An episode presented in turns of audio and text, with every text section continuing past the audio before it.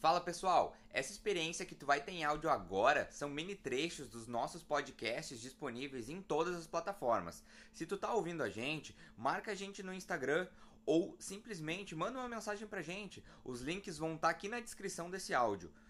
Tu comentou agora essa questão de não ter que cumprir horário. Trabalhava assim a moda louca, como a gente fala, ou tu era regrada, tu tinha disciplina de seguir um horário, seguir uma rotina de trabalho, seguir um padrãozinho.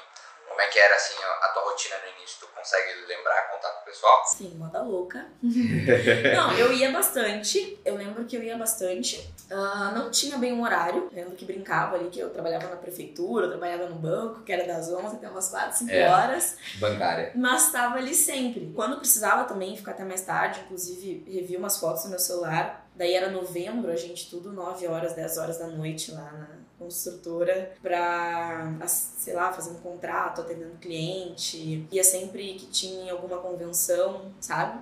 Tentava participar bastante daquilo, viver bastante daquilo. Consegui uma carona para poder ir, que já facilitava bastante. Mas foi assim, meio moda louca por um tempo. Depois desse tempo eu já comecei a ficar um pouco mais disciplinada. E ter, chegar aqui às 9 horas e ficar e trabalhar bastante, não olhar muito para os lados. E foi onde também eu consegui os melhores resultados que eu tive, assim, na, durante a corretagem. Hoje eu sou mais regrada, assim. Eu falo que hoje, com a mentalidade que eu tenho, se eu tivesse feito tudo o que eu fiz há algum tempo atrás, eu acho que eu teria conseguido um pouco melhor. Um resultado melhor, assim. E também falo que, mesmo tendo trabalhado com carteira assinada, hoje eu trabalho mais do que qualquer tempo que eu trabalhei com carteira assinada na vida. Mas trabalha feliz. Mas trabalho feliz, então vale bastante a pena, com certeza.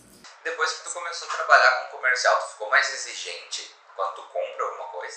Eu gosto de dar um caso que é da uma guria da CVC. A gente foi para ver uma viagem, para fazer uma viagem. E aí, depois que a gente saiu dali, ela já mandou mensagem, mandou foto, mandou isso, mandou aquilo, falou que tinha gostado de nos conhecer. E eu pensei, legal, legal isso. Vou começar a adotar. Eu comecei a adotar isso para os meus clientes. Faço a visita, mando um textinho agradecendo, sabe? E nisso eu já pego alguns ganchos para vamos atrás de uma, uma análise de crédito, vamos nisso, vamos naquilo.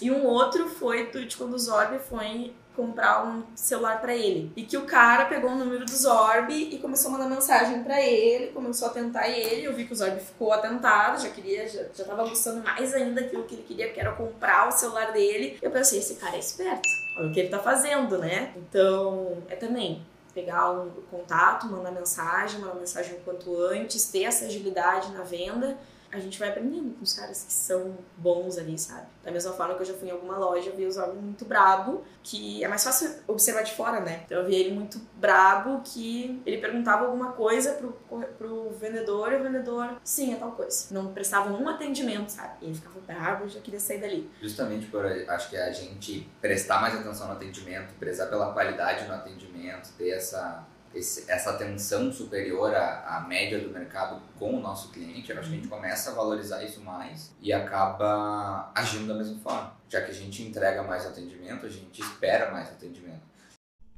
E aí, gostou do conteúdo? Foi útil para ti de alguma forma? Acha que vai te ajudar no teu dia a dia?